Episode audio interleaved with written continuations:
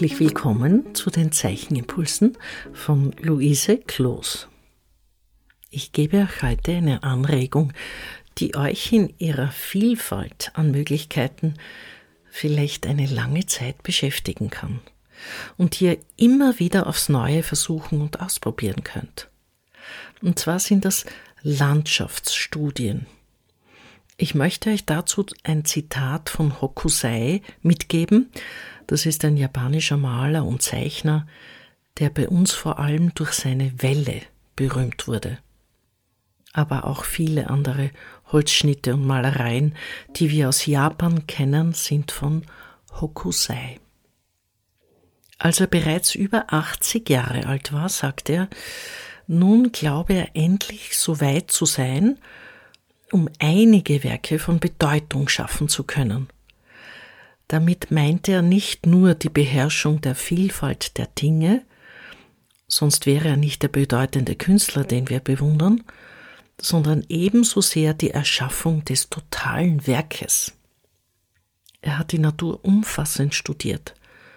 Pflanzen, Gebüsche, Äcker, Wiesen, Wälder, Wege, Wolken, Himmel, Flüsse, Felder, Felsen, Sonne, Mond, Sterne, Licht und Schatten, Tag und Nacht, Regen, Schnee, Dämmerung, Bäume, Steine, Hügel, Berge, Täler, Seen, Schiffe, Gärten, Häuser, Städte, Dörfer, Straßen, Brücken, Tiere, Wagen, Menschen, Eisenbahnen, Flugzeuge, Automobile, Schienen, Telegraphendrähte, alles das sind Themen der Landschaft.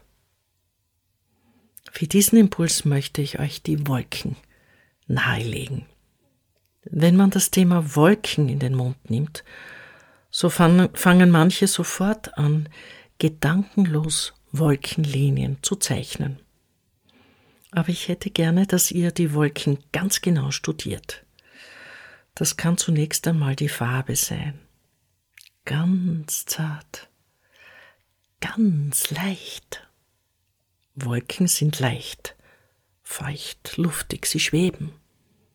Sie sind hell oder dunkel, sie sind oft fleckig oder massig, sie sind in einer Gruppe oder auch vereinzelt am Himmel verteilt. Aber Wolken können erst dann als Wolken empfunden werden, wenn sie diese leichte wolkige Tönung in der Darstellung haben. Noch bevor sie als abstrahierte Linien erleben werden können, braucht es diese wolkige Tönung. Natürlich sind wir in der Zeichnung immer bei den Linien, aber vielleicht beginnt er heute mit dem umgekehrten Weg. Betrachtet also Wolken mit einer sehr wässrigen Tusche oder mit einer ganz zarten Aquarell- oder Wasserfarbe und beginnt mit dem Pinsel ganz zart diese Tönung.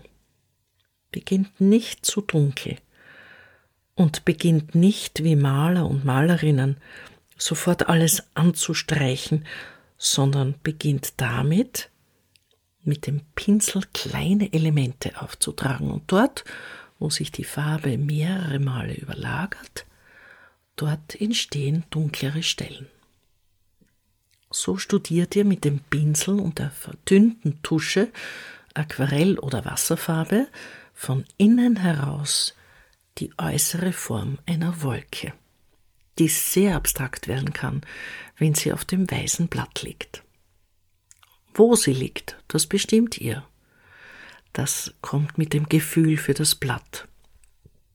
Ob ihr eine Wolke auf eurem Blatthimmel habt oder vielleicht zwei oder drei, das müsst ihr erfühlen.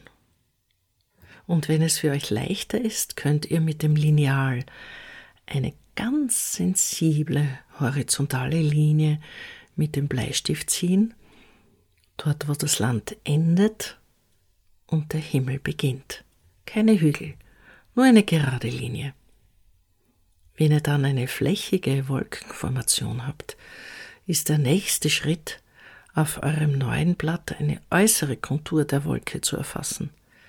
Mit zarten Linien, die manchmal stärker sind, dort wo die Wolke etwas dunkler ist. Eine Wolke ist nie hart, sondern hat immer diese Eigenschaft von Weichheit. Auch wenn sie noch so bedrohlich aussieht, weil sie dunkel ist, ist sie doch nie hart in ihrer Kontur. Diese Wolken, diese weichen, sanften, feuchten, luftigen, schwebenden Gebilde im Himmel studiert ihr. Der Sommerhimmel ist mit seinen Wolken ganz anders als der Winterhimmel. Ihr könnt Wolken also in allen Jahreszeiten, zu jeder Wetterstimmung studieren. Sind es dichte Wolken, die den ganzen Himmel verdecken? Sind es Gewittertürme, die sich aufbauen? Sind es Schäfchenwolken, wenn sich das schlechte Wetter erst zu bilden beginnt? Sind es Wolken nach dem Gewitter, die sich langsam verziehen, aber sehr flächig sind? Oder sind es die ersten Wolken, die einen wolkenlosen Himmel trüben? Eine Wolke entsteht, eine zweite und so weiter. Ihr könnt euch auch in die liegende Position in eine Wiese begeben, wenn es warm genug ist, und die Wolken beobachten, wie wir sie als Kinder beobachtet haben, und wir plötzlich Formen im Wolkengebilde sehen, plötzlich Tiere oder Menschen oder sonstige Wesen in diesen Wolkenformationen erkennen, die ständig in Bewegung sind auftauchen und wieder verschwinden. Diese Formen beobachtet ihr wie damals als Kinder, ohne Zeit, ohne Sorgen, einfach nur beobachten. Dieses Schauen aus einer liegenden Position hinauf in den Himmel ist eine sehr schöne und eine sehr friedvolle Angelegenheit. Eine wunderbare Beschäftigung mit der Natur die wir als Kinder unbewusst geliebt und die wir vielleicht vergessen haben. Ich wünsche euch ein wunderbares Wolkenstudium. Wolken bedeuten immer auch Regen oder Schnee, manchmal leider auch Sturm und Hagel oder furchtbare Niederschläge. Aber immer wollen wir, dass diese Wolken, die ihr zeichnet, sanfte Wolken sind, schwebende Wolken als würden sie nicht mehr bedeuten als einen saftigen Regenguss. Auch wenn ihr dramatische Wolken zeichnet. Ich wünsche euch einen guten Blick auf die Wolken, eine gute Zeit und alles Liebe. Mit lieben Grüßen, eure Luise Kloß.